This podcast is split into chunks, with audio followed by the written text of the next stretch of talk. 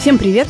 Это подкаст «Как жить». Меня зовут Лика Кремер. Здравствуйте, меня зовут Галина Тимченко. И здравствуйте, это Катя Крангаус. Подкаст наш устроен следующим образом. Вы задаете нам вопросы, их можно присылать на адрес подкаст собака meduza.io. Пожалуйста, присылайте не просто короткие вопросы, а истории, чтобы мы понимали контекст. Мы будем пытаться ответить на эти вопросы и спорить о жизни.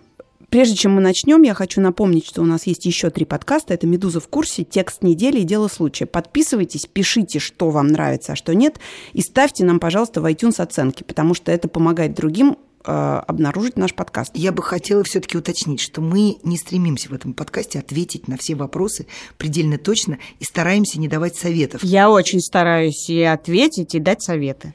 Но для нас это прежде всего способ э, и предмет для размышления – для спора, для дискуссии.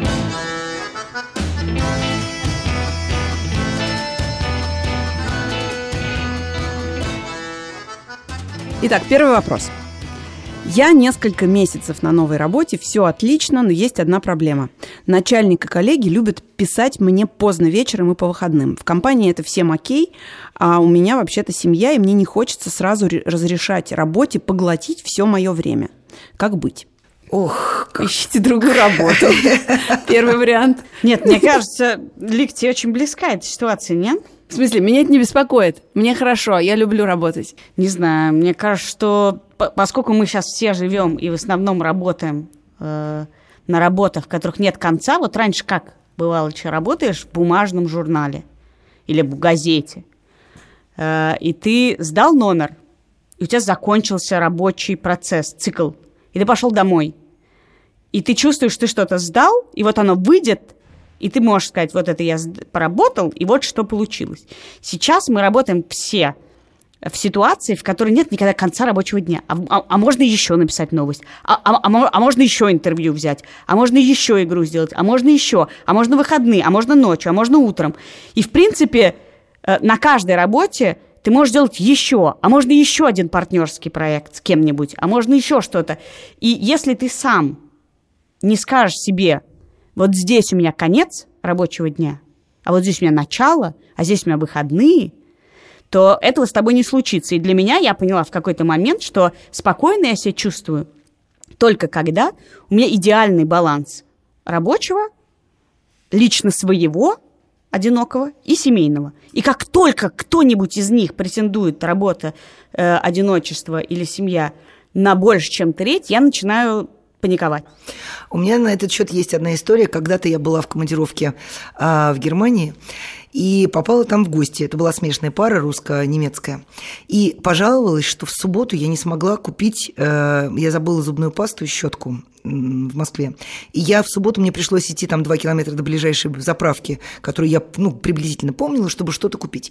И вот э, значит, хозяин, муж моей подруги, немец, он сказал, этим мы очень хорошо отличаемся от вас, потому что природа человека одна и та же. если заставить, позволить людям эксплуатировать себя всегда, то они так и будут делать. Потому, потому что в Германии очень сильные профсоюзы и очень строгие правила рабочего этикета. А здесь не принято посылать имейлы рабочие после окончания рабочего дня, во-первых, и, во-вторых, здесь даже магазины не работают в выходные именно потому, что профсоюзы считают, что выходные для того, чтобы человек уделял внимание своему здоровью, своей семье, детям и своему досугу. Если позволить работодателям бесконечно тебя эксплуатировать, то в конце концов вы будете работать 24 часа подряд. А мы, конечно, привыкли к тому, что в Москве, простите, даже я этим пользовалась, ты можешь в час ночи поехать в Аби и купить себе грабли. Вот тебе вперлось, не знаю, по, и, по, или по, обогревать. Ну да, но ты поедешь в АБИ, потому что АБИ открыто. В этом смысле я, например, будучи начальником, всегда позволяю себе и позволяла себе трогать по ночам или в выходные тех сотрудников, которые готовы и которые мне с готовностью отвечают, и не, не трогать тех, которые не хотят. В смысле, люди я всегда считаю, дают какой-то сигнал. неэффективно. Вот ты начальник, и если твой подчиненный, как этот человек – немножко растерян думает, я хочу выслужиться, обычно же это синдром отличника, это я хочу, чтобы не знали, на меня всегда можно положиться, я всегда все сделаю. А и если э, ты как начальник тоже этим злоупотребляешь, ты через три месяца получишь э, модного, модное ныне выгорание, Или ты получишь человека, который на тебя злится подспудно, ты получишь уверенность в том, что вообще ты имеешь право их трогать, потому что, может быть, два года назад он дал тебе э, дал тебе подумать, что он готов работать. Понимаете, мне кажется, что здесь очень важно э, каждому человеку, который занимает, ну, хоть какую-то начальственную должность, понимать, где границы твоего влияния на человека. Потому что, ну да, конечно, начальник, в принципе, э, в России так принято, может позвонить тебе, ну, почти в любое время, имеет право. Мы как будто бы позволяем, потому что, ну, и мне начальники звонили э, довольно поздно, и ты изображаешь радостный голос, ой, здравствуйте, Иван Петрович, ну, да, что, что случилось? Но в этом случае хорошо бы помнить, а вообще эта работа срочная или она подождет. Чаще всего начальники пытаются задействовать своих сотрудников, чтобы не забыть самим. Вот мне пришла в голову, что нужно вот такая идея, что нужно сделать вот это завтра. Я напишу ему, потому что завтра я забуду, или мне лень сейчас записывать, мне проще написать э, своему подчиненному, пусть теперь у него голова болит. Да, да, говоря. и тут еще как можно, тут что можно ответить? Это только твоя граница, ты должен выставить. Ты можешь сказать, спасибо, я понял, я сделаю это завтра утром или там в понедельник утром. На что начальник говорит, ой, да нет, надо же завтра, завтра. Ты говоришь, извините, но я без компьютера. Опа! Но Отвечаю с телефона. Извините, он разря... сейчас разрядится, я выпил. Ну, можно даже пользоваться этим, даже если ну, каждый 6-10 говорит, а я уже выпил. Ну, то есть это история про то, что если ты не хочешь, говори нет. Но дело в том, что этот вопрос а, задан, очевидно, человеком, который работает за компьютером и в офисе, и а, ты, Катя, начиная отвечать на вопрос, упомянула, что сейчас вот средства коммуникации, мы как бы работаем все время. Но дело в том, что есть люди, которые всегда работали, ну, я не знаю, какой-нибудь дирижер, который даже ночью э, репетирует и не может э, забыть э, какую-нибудь тему симфонии или как там что-то, неважно. Короче, есть работы, которые затрагивают тебя вне средств коммуникации круглосуточно, ты не можешь про них не думать. И это уже вопрос твоей собственной самодисциплины. Ну, ты уже не совсем работа, а скорее это твое дело жизни, стартап ну, или ты... Э, музыка или что-то, это что-то твое личное. Понятно, но работая в редакции, ты тоже можешь э, испытывать менеджер... те же самые чувства, что это да, дело менеджер в офисе явно имеет в виду не это, а главное, я тебе скажу одну историю про одного моего бывшего начальника, который в какой-то момент сказал, «Э, все, у меня теперь по вечерам, вот после шести я не отвечаю, выходные я всегда без телефона, мы с женой так договорились. И через два месяца он развелся. Это была печальная, видимо, для него история. Это был последний этап, видимо, их э, отношений. И очевидно, что было уже поздно. То есть, судя по тому, что у них была такая договоренность, видимо, он был из залипающих. И в тот момент, когда они уже поняли, было поздно, потому что человек не всегда сам может это отследить. И действительно, это граница, которую вначале очень легко нарушить с обеих сторон – и ты хочешь выслужиться, и начальник хочет перенести свою боль. И тут мне кажется, что скоро, ну, это будет профсоюзная такая вещь. Потому что люди искусственно будут эти, создавать эти правила. Ну, может быть, у меня это связано с тем, что я постарше, но я в последнее время, ну, то есть последние пять лет, я, например, всегда устраиваю себе э, один день в неделю без интернета. Правда, к сожалению, когда я еще работал главным редактором, обязательно в этот день что-то такое ужасное случалось, но это еще и отдельная проверка для сотрудников, как они справляются без начальника и хорошо ли ты отстроил систему, которая может работать без тебя. Мне конечно, кажется, конечно, я помню, как вы расстраивались и кричали на всех, почему мне не позвонили в 5 утра. Был один раз такой, да. Но э, и Катя ловко очень меня сбила, и я прям я стала вспоминать эту да ситуацию. потому что это вот именно проблема того, что ты хочешь, чтобы Э, были границы, но и хочет, чтобы ты был незаменим. И вот это между этим всегда и есть главная проблема. Ну, в любом случае, я вот последнее время стараюсь в выходные дни вообще не возникать э, в поле зрения моих э, сотрудников, ровно потому что я понимаю, что за пять дней начальство так надоедает, что вообще лучше бы мне в какой-то момент куда-то скрыться. Думаю, что не, не потому, что я себя хвалю, я думаю, что таких начальников достаточное количество, но в медиа, например, таких начальников почти нет. Я просто, ну, по своему опыту знаю. Нет, Галь, ну таких, как вы, начальников просто нет больше. Ах, поехали дальше. Не буду слушать грубую лесть.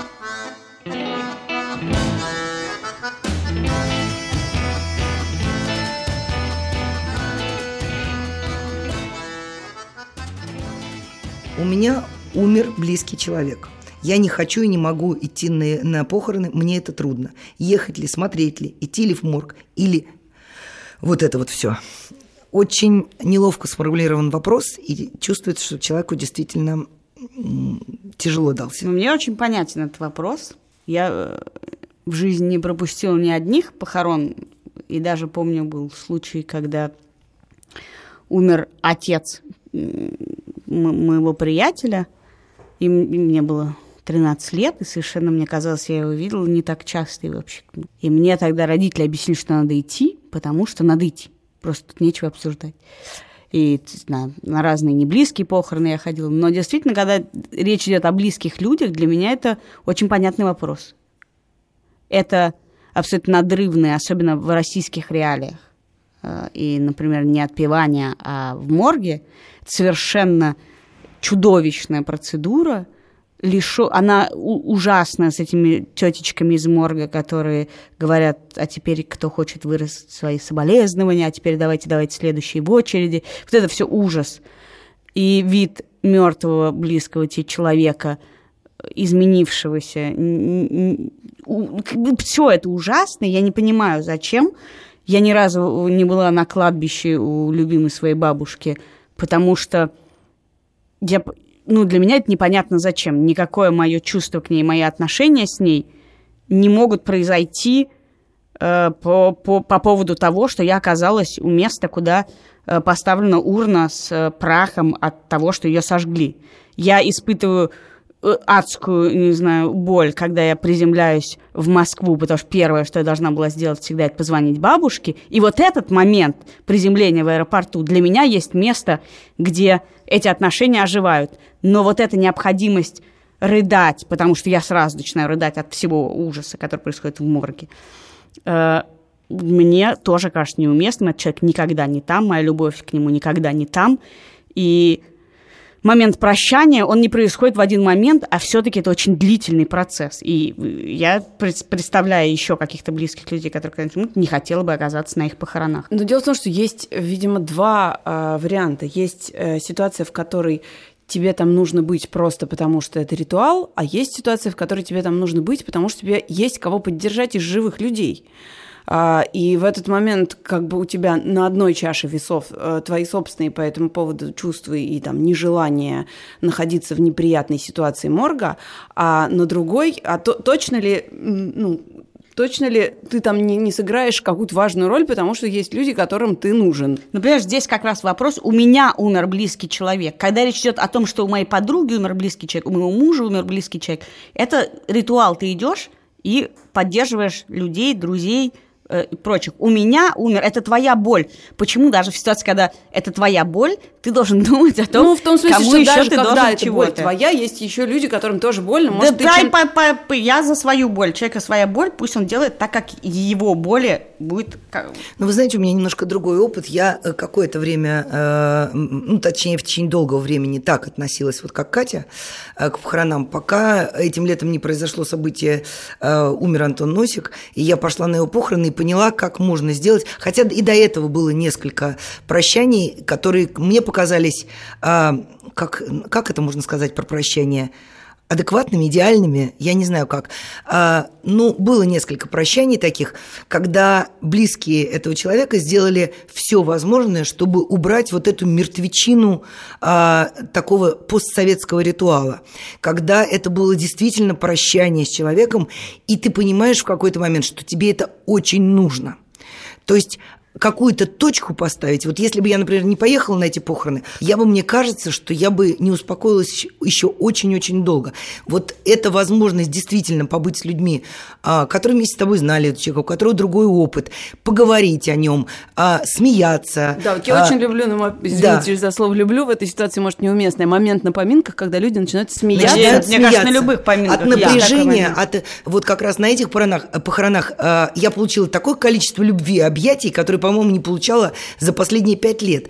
И такое количество э, прекрасных людей. Мы помирились с несколькими людьми, э, потому что поссорились по вполне профессиональным вопросам. Мы помирились с несколькими людьми. С кем-то я познакомилась, с кем-то мы потом сдружились в Фейсбуке. И у меня создалось ощущение, что с одной стороны, например, с Антоном я попрощалась, а с другой стороны, он меня каким-то образом передал с рук на руки другим людям. Ну, то есть речь о том, что это были похороны по как бы заветом этого человека. У Да, Антона носит абсолютно. iPhone, его плейлист и так далее. У меня было примерно такое же, э, как назвать, более легкое ощущение от э, отпевания верующей подруги моей.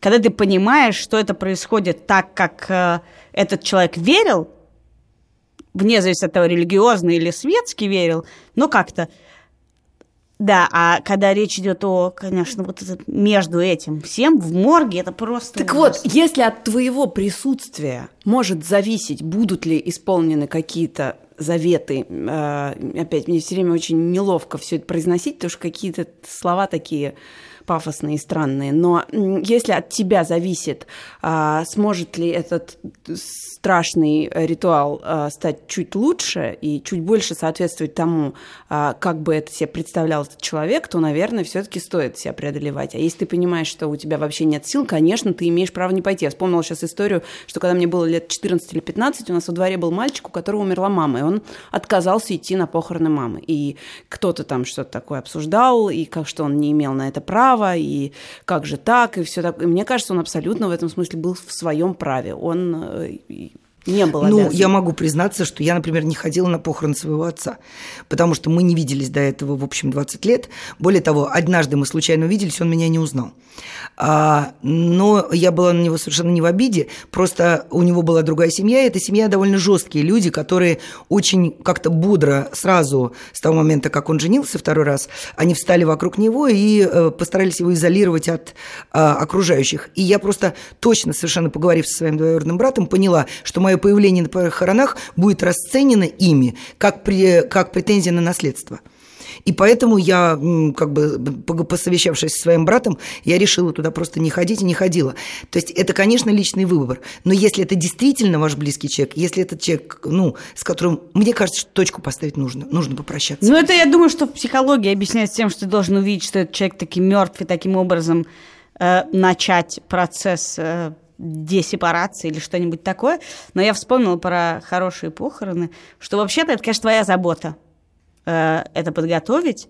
И я вспомнила, что известная такая была диссидентка Лариса Багарас, а, по совместительству подруга моей бабушки, которая написала себе некролог. И на ее похоронах зачитывали некролог, написанный ею.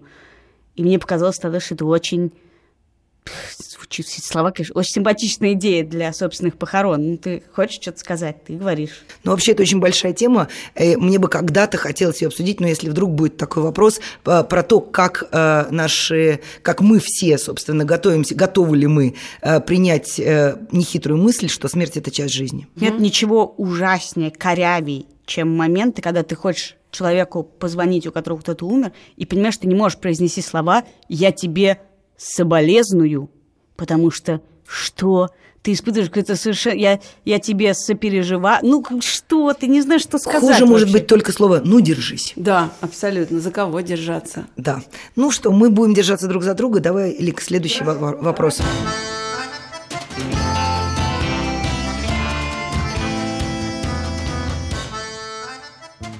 Это не совсем вопрос наших читателей. Это вопрос, который мы сами придумали к рассказу Cat Person, самому популярному рассказу, опубликованному в журнале «Нью-Йоркер» и ставшему самым популярным материалом за весь 2017 год. Это история про а, роман по переписке, который привел к неудачному свиданию, закончился плохим сексом и абсолютным непониманием между героями. И вокруг этого рассказа выросла такая дикая дискуссия, в том числе потому, что мужчины и женщины воспринимают совершенно по-разному происходящее там, что мы решили поговорить о том, как расстаться с человеком и не облажаться. Вот как правильно говорить нет, когда отношения закончились или не случились. Мне кажется, никто не умеет э, не, не облажаться в, в расставании. Ну, то есть в жизни каждого человека есть э, история, когда тебя как-то слили, и ты никак не можешь понять, что произошло-то, что пошло не так. И ситуации, в которых ты э, пытался избавиться от человека и сделал это э, не очень красиво. И не Мои- ответил ему на эти вопросы, и оставил его с вопросом, О, да. что пошло не так. Ну, мне-то кажется, что давайте отвечать э, э, за себя. То есть, как бы, когда нас слили, мы оказались в роли э, героя этого рассказа, которому девушка не отвечала на смс после, после свидания и секса, и потом просто исчезла. Ну, как бы, а давайте все-таки с точки зрения девушки сейчас попробуем поговорить. То есть, были ли у нас ситуации, когда мы расставались так же, как она, убегали, прятались, а, ничего не объясняли, исчезали из жизни людей, mm-hmm, а, старались mm-hmm. не, не прояснить ничего. Mm-hmm. Потому что я вообще-то, как, ну, как бы по жизни, я очень структурированный человек. Я очень люблю, когда все разложено по полочкам. Я пытаюсь во всем выстроить систему. Но а, довольно много лет назад я поняла, что у меня вот как раз а, с а, объяснением своих поступков а, большая проблема. Я предпочитала исчезать. Ну, я скорее тоже, потому что я очень люблю замести что-нибудь под ковер и не Какие проговорить. вы классные все. Что с нами, да? Нет, ну, в смысле, у меня были такие истории, но это обычно происходит, когда у тебя в голове такой беспорядок, и в душе у тебя такой ужас, что ты, тебе нечего объяснить. Ты в аду, ты в безумии, ты просто в плену каких-то страстей, и этот человек он просто, ну, как бы он просто ни при чем в этой истории. Тебе нечего объяснить. Ты просто не по... Я вообще не знаю, кто ты, зачем ты тут оказался. У меня как бы вообще другая история. А потом ты же даже в тот момент, когда ты ничего не хочешь объяснять, ты все равно еще так или иначе не хочешь человека обидеть. Поэтому ты ему иногда говоришь вообще не то, что на самом деле случилось, а, например, нам нужно пожить отдельно, э, что-то давай сделаем перерыв, или вот вся эта... Волшебная формула «дело не в тебе, дело во мне». Да, да, да, отлично. Дело не в тебе, Я дело так во говорила. мне. Я так говорила тоже. При том, что, ну, наверное, ценнее и жестче бы звучала бы эм, какая-то более реальная причина. Но я сказать, скажу, ты меня, мне не нравишься... Меня оправдывает только то, что все эти ужасные вещи я делала со своим нынешним мужем. И я понесла свою ответственность. Мне нравится это уточнение, нынешний. Моим первым мужем или последним мужем, как Моим мужем сказать. просто, точка. А, точно, это гораздо проще было.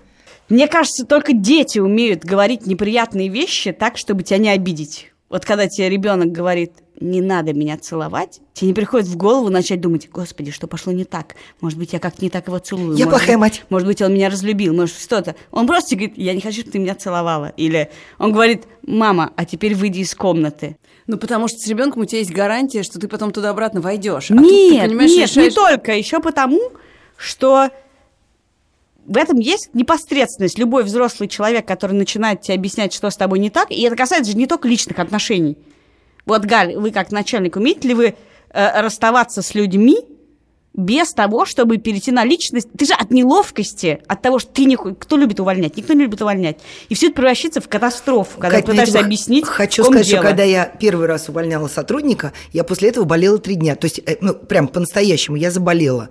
Я пила таблетки, я пила там всякие лекарства, э, я не могла говорить, у меня болела голова. То есть я прям всерьез заболела. Потом я очень долго думала, что я делала не так, и я как раз не так делала, я э, переходила на личности, потому что там было очень болезненно болезненная, была очень болезненная история.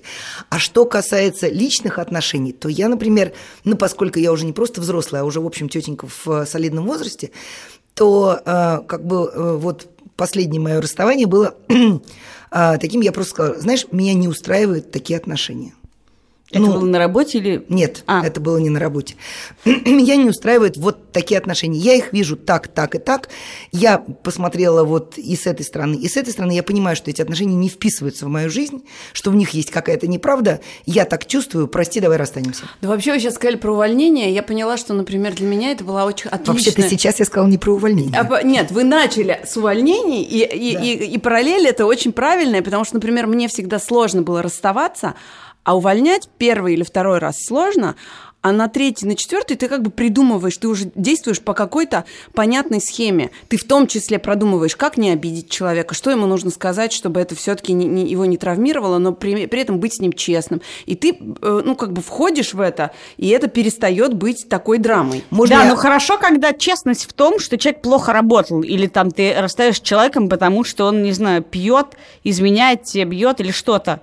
А э, здесь же, скорее, как и в этом рассказе, о котором ты говоришь, и сложность в ситуации, когда ничего формально тебе нечего предъявить. И сотрудника бывает, ну просто вообще ни в какую. В смысле? Ну, Ну, я, например, контакт. увольняла очень много людей, потому что просто по сокращению штата. Это аналогичная ситуация. Все, нечего предъявить, просто больше нет Хорошо, когда нет сокращения места. штата, а просто ты не хочешь с этим человеком жить или работать. Тебе нечего ему предъявить, ты не хочешь этого. Я предлагаю не усложнять и вычеркнуть работу сейчас из этого уравнения. я так потому что мы- спасительно за неё схватилась. Нет, потому что мы, мы заковыряемся в работе. Так как же расстаться с человеком и не облажаться? Даже предположим, что это просто твоя подруга, с которой у вас разладились отношения. Ой, у меня были одни отношения, разладившиеся как раз с подругой. и Я просто начала а, в переписке на все отвечать очень вежливо и очень коротко. Короче и вежливее, чем когда я думала, ты скажешь, я просто переехала в Ригу. Я, наверное, садистка, но я испытала невероятное облегчение. То есть ты перестала вдаваться в э, подробности, ты перестала интересоваться ее жизнью очень явно. Я вышла из отношений с благодарностью. Слушай, ну, по-моему, как раз с подругой легко, ты, это гораздо менее похоже на искомую ситуацию, чем работа, потому что с подругой ты можешь игнорировать, сводить на нет. У меня есть несколько друзей, которые считают, что мы друзья, но мы много лет не виделись. И мы, наверное, с кем-то также общаемся. В этом смысле слиться из отношений, которые не подразумевают, простите, непосредственно тактильной и сексуальной связь, гораздо проще. Я занят, я перезвоню, я, потому что -то. у тебя нет признаков, по которым ты, человек может предъявить тебе, что ты сливаешься из отношений. Да, а из отношений, когда у тебя есть тактильная или сексуальная связь, сливаться нужно прежде всего честно себе ответив на вопрос. У тебя, как бы, ты, ты уверен, что все? И как бы вот этот вопрос надо сначала себе задать. Ну, уверен. Ну, В этой ситуации уверен. И что дальше? Как мне кажется, что вся проблема в том, что нас никто не учил делать плохое с людьми. Нам все, те, когда воспитывают, тебе объясняют, как э, заботиться о людях, как сделать хорошо, э, как предохраняться, как, э, не знаю, границы, как, э, что такое история любви, что такое история такой любви, секой любви. И тебе никто не говорит, так, а теперь мы обсудим, как сделать человеку плохо, как расстаться с человеком, как правильно развестись. Кто, ну, где перед, у нас перед глазами примеры вообще хороших разводов? Да, все где говорят про это наоборот, кино, книжки, даже не упоминай семейные- слово развод, а Да. то вдруг случится. Семейные истории. Ну где да, примеры-то? слушай, ну это еще тогда уже начинается история про то, как разбить сердце и не облажаться. У нас есть только пример Пигмалиона, который ей довольно долго объяснял, э, какое оно ничтожество. И то заканчивается не тем, что она понимает, ну, действительно, я необразованное ничтожество, пойду продавать цветы дальше, а тем, что она становится прекрасной, они живут долго и счастливо и любят друг друга. Ну, мне кажется, что вот Лика правильно начала говорить о том, что нужно, э, во-первых, саму самому себе сказать, э, мне это зачем, и ответить очень-очень, ну, предельно э, откровенно. И потом не побояться донести этого до человека. Вот все, что ты можешь позволить себе в этой ситуации, это то, что называется по-английски damage control. Да? То есть ты можешь немножечко контролировать тот ущерб, который ты на- наносишь человеку, то есть или ту травму. Ты можешь не орать, ты можешь постараться избегать грубых фраз, ты можешь, но абсолютно точно и четко дать понять, что все, это финиш, больше не будет за этим ничего. Мне кажется, что это и своего рода уважение э, к человеку. Не бегать от него, не а- давать ему ложные надежды, Абсолютно, не мучить да. его, а как бы четко сказать. Что касается подруг, то тут я тоже с Ликой не соглашусь, потому что, ну, например, я со своей школьной подругой, то есть мы вместе больше 30 лет, да, мы, а, я не знаю, я у нее была свидетелем на свадьбе, она крестная мать моих детей, мы вместе хранили родственников, ну как бы она, правда, мой друг и утешитель. И в какой-то момент она точно так же откровенно мне сказала, слушай, ты вот переехала в Ригу, ты вообще забыла, что я существую, как же так? Э, я поняла, что да, вот за этой суетой и за своими страданиями по поводу того, что я больше не живу в Москве, я как-то совсем забыла, что у меня вообще-то есть дорогой друг, который выручал меня всегда в, этой, в этих ситуациях. И я ей страшно благодарна за то, что она мне просто как бы немножко встряхнула и сказала, эй, а мы вообще общаться-то будем? Куда ты делась? Это правильно. То есть, и она говорит, мне неприятно, я чувствую себя плохо, потому что я- мне кажется, что мы расстались навсегда. Это же не так. И ты говоришь, да, либо да, это так, мы расстались навсегда, прости, я тебе сразу не сказал, либо ты говоришь, нет, конечно, извини, пожалуйста, я забегалась, я постараюсь исправиться. Но это четкая ситуация. Мне кажется, что вот самое главное, чего нельзя делать, это нельзя убегать, нельзя прятаться. Я знаю про себя, я мяфа. Я не могу ничего человеку сказать. С друзьями что, я что вообще... ты сказала, какое слово? Мяфа, мяфа. А это что такое? Мяфа, ну, мягкотелое фуфло. Да-да-да. Не знаю, как это Катя перевести. Мяфа Крангаус. Нет, ну, с, с друзьями я вообще не понимаю уровень накала. В смысле, я не понимаю, как можно расстаться с друзьями. Я, есть люди, с которыми не общаешься годами, потом общаешься.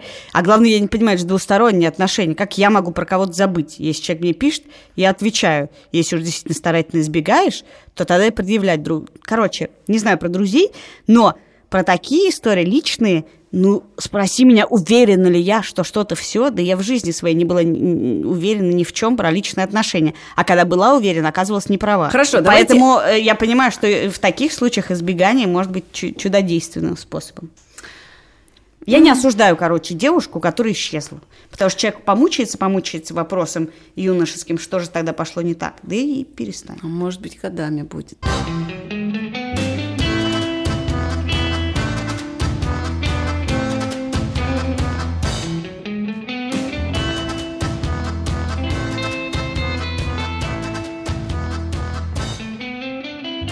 Про рабочие отношения, раз уж мы начали, все-таки, Галь, про... Да мы все время возвращаемся значит, увольнять к рабочим вы, отношениям, вы меня все время увольнять называете начальником. вы вычеркнули из уравнения. Мы с Ликой очень рады, что это вычеркнуто из уравнения, по крайней мере, на эту неделю. Но есть еще вопрос у наших читателей, не подумайте. Э, как э, просить повышения зарплаты? А ты уверена, что это ко мне вопрос? Вы же тут тоже все были когда-то начальниками. Я, поскольку не, не могу Вы увольнять людей, я и командовать, я больше не начальник, у меня нет подчиненных. А вот зарплату вопрос интересный. Какие советы есть на этот О, счет? Совет, советов немного, но и э, они все, в общем, деловые.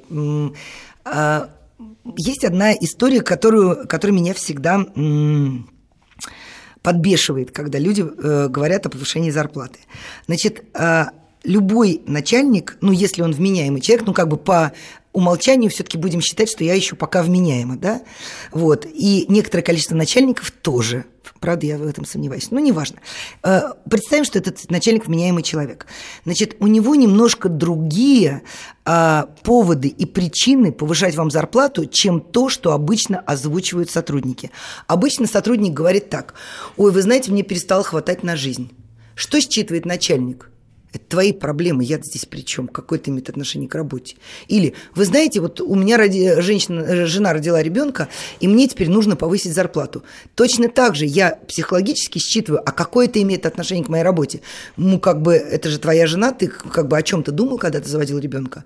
Почему это должно стать моей заботой? Да, ты хороший специалист, я стараюсь, как бы, я тебе там дал отпуск по, по, по, по уходу, э, ты встретил жену из роддома, мы тебе подарили подарок. В чем моя обязанность? Но вот и в этот момент как бы ну, то есть любой сотрудник, который хочет повышения зарплаты, должен понимать простую, очень простую, как мне кажется, вещь, что зарплата не повышается по автоматически за выслугу лет. Этого просто не бывает. Бывает объем работы, который стоит определенных денег, с моей точки зрения. Если ты берешь либо больше ответственности, ну, например, отвечаешь не только за свою работу, но еще за работу там двух людей в отделе. А если рынок растет, условно Подождите, говоря? я вам это расскажу. Вот. Или если ты, например, э, добавил к своей работе еще какие-то обязанности, то ты совершенно спокойно можешь попробовать это сделать, если ты получил первые результаты и понимаешь, что это результаты окей, но это от тебя требует больше времени, вот тогда время поговорить. Мы делали только это, мы стали делать вот так, вот такие у нас результаты. Я считаю, что это э, заслуживает дополнительной оплаты. Точка. Это для меня повод А теперь смотреть зарплату. со стороны сотрудника. Давайте. Вот э, я работаю. У меня чего там, дети рожаются, кредит, что-то перестал хватать. У меня не изменился состав работы. Я не могу прийти и сказать, ой, слушайте, у меня работы стало больше, дайте мне больше денег. Нет. Поэтому что я могу сделать? Я могу взять и найти другую работу, еще дополнительно халтуру или что-то. Потому что за новый участок работы тебе дадут больше денег, чем вы можете мне добавить. Вы мне скажете, ну хорошо, вот тебе еще 5 тысяч рублей, 10 тысяч рублей. А если я пойду и возьму еще кусок работы у кого-то другого, мне дадут, не знаю, еще 30 тысяч. Я начинаю работать на двух работах. У меня не становится больше сил или времени, у меня становится меньше сил, меньше времени и меньше энтузиазма. Таким образом, я как сотрудник становлюсь вам менее менее лояльным, менее преданным и менее ну, просто как, худшим насыщенным. работником. Да, потому худшим что работником фактически. Да. Потому что мне нужно больше денег. Вы мне говорите, а мне какое дело? А мне как бы какое дело, что вам какое дело? Мне нужны деньги, я иду их достаю не у вас, так где-то. И тогда расщепляюсь. Или есть еще вариант, когда тебе предлагают больше денег на аналогичную работу, а ты не хочешь уходить, и это дает тебе как бы право прийти и сказать, знаете, я очень люблю э, вашу компанию, с удовольствием здесь работаю, но мне предложили больше, и как бы я не могу об этом не думать. Слушай, Вот я вспомнила, как ты позвала меня на работу, и это ровно этим способом я повысила себе зарплату тогда. Неплохо, кстати, Ну, на а- той работе, на которой я работала. Ну, какие-то у вас были очень мягкотелые начальники. Я в таких случаях отвечаю, что в гонку вооружения я не вступаю. И это, с моей точки зрения, выглядит как шантаж. А, Если человек имеет право искать лучшей жизни, человек имеет право искать лучшей работы, я абсолютно не в обиде. Если ты считаешь, что предложенные тебе повышения как бы компенсируют э, какие-то недостатки той работы, куда ты уходишь, ты вправе сделать этот выбор. Ты взрослый человек. А допустим, вы не хотите терять этого ценного сотрудника, вы понимаете, что он по рынку Да стоит и он, может, не хочет уходить. Да. Просто он честно, он в этом смысле предельно честен. Он говорит, что он понял спустя несколько лет работы, что он сейчас по рынку стоит больше. Или Ему просто ему их не хватает, неважно, ему нужно больше, хочется Нет, больше. подождите, вы давайте по одной, потому что у каждой, у каждой свои вопросы. У, у этой по рынку, а у этой не хватает. А да? это и хочется просто. Не хватает всегда, а тут повод есть. Вот. Ну, понимаете, это все-таки немножечко невзрослые разговоры, с моей точки зрения. Значит, если тебе действительно не хватает, и если у тебя с начальством такие отношения, что ты можешь про это поговорить, то, соответственно, ты можешь сказать, знаешь, вот мне не хватает денег, и я понимаю, что все сотрудники моего э, как бы разряда получают примерно такие деньги. Что еще я могу сделать, чтобы мне хватало, а мне примерно там нужно повысить зарплату на 20%? Это в любом случае, это какое-то предложение начальству. Это не подход к начальству. Ой, слушайте, мне не хватает, подайте Христа ради. Нет. Да, мне тоже не нравится этот подход, но я не, не- Предложи мало, какую-то мало работу. где слышала, чтобы начальство проходило списком и думает, что он мало получает, надо побольше, пусть побольше получает. Ну, Кать, ты в каких-то вроде- не в таких местах работала, потому что еще э, там, не знаю, там пять лет назад э, в Ленте.ру, например, были запланированные повышения каждый год на уровень инфляции. Не, ну пять лет назад Да. хватало, А потом, скажем. знаете, что я вам хочу сказать? Что есть еще формулировка вот это про то, что мне не хватает. А, она неуклюжая, дурацкая, и, может быть, даже она как бы это не главная причина, Но по которой человек пришел. довольно. Но, ну, как бы он, он, ему кажется, что она самая пронзительная. Она как звучит идиотски. Так вот, я и пытаюсь вам сказать, что это самая неудачная формулировка. Нужно просто, даже если вам правда действительно на самом деле не хватает денег, не пытайтесь выглядеть а, просителем. Найдите другие формулировки. У меня предыдущий инвестор говорил, ну, что-то, Галя, вы грустная. Я сказала, нет, почему? Я, вы, для- вы- вы мой инвестор, у меня для вас всегда все прекрасно и хорошо. И улыбалась через силу. Дело в том, что просто тон разговора должен быть другим. Просто ищите другие формулировки. Если ты можешь предложить дополнительное время, дополнительные силы, или ты претендуешь на какую-то должность, вот этот, с моей точки зрения, я хочу быть там, не знаю, начальником отдела. А когда у нас там, или мы, вы открываете новый проект, я хочу в нем поучаствовать, потому что у меня действительно не очень много денег, но я бы хотела еще поработать. То есть как только ты предлагаешь начальству не просто так повысить тебе зарплату, а каким-то образом, даже если у тебя начальник хороший человек, что, в общем, редко бывает, но бывает, но ему нужно какое-то экономическое обоснование. Они не думают этими категориями, простите, но я тоже не думаю, потому что у меня в голове сплошная ебеда. Но м- м- мне как сотруднику кажется, что это, и как когда-то начальнику, кажется, это абсолютно не связанные вещи. Энтузиазм, новые э, обязанности, которые ты на себя берешь, и деньги. Вот у меня в голове всегда есть деньги, как бы, которые... Я человек, не стремящийся к богатству, и никогда в этом смысле я не, ну, может, не стандартный сотрудник. Мне не нужно много денег. Но я знаю, что мне нужно вот столько денег, а делать я хочу вот это, это, это и это, и не, не обязательно мне за все получать столько денег, И в э, этом смысле ты совершенно идеальный пример, потому что... Меня тобой- расходятся. Отдельно у меня Нет, энтузиазм, с тобой, отдельно- с тобой можно вести переговоры по каждому из этих пунктов, но я не слышу, ну как бы не слышал никогда от тебя слов, ой, вы знаете, нам не хватает на жизнь. Потому что меня деньги не мотивируют. У меня, я как человек, работающий много-много лет подряд, у меня есть действительно профдеформация, что деньги откуда-то появляются 15 и 30 или там 5 и 20 И это никак не связано с насыщенной рабочей жизнью, которую я веду во все остальное время. Но это действительно, наверное, не очень стандартная Но ситуация. самое интересное, что мне я- просто кажется, что повышение зарплаты, извините, это очень важная вещь. Никогда не делают из работника лучшего работника. Человек никогда не будет... Если человек плохо работает за эту зарплату, он никогда не будет работать лучше за зарплату Золотые больше. слова. А у меня теперь появился такой вопрос к вам, к обеим. Значит ли, что если благодаря моему предложению Катя повысила себе зарплату, она теперь мне должна? Нет, потому что ты отозвала свое предложение о работе, Лики, если ты не помнишь. Не, я не помню. А, Я тебе напомню после, после подкаста. Хорошо.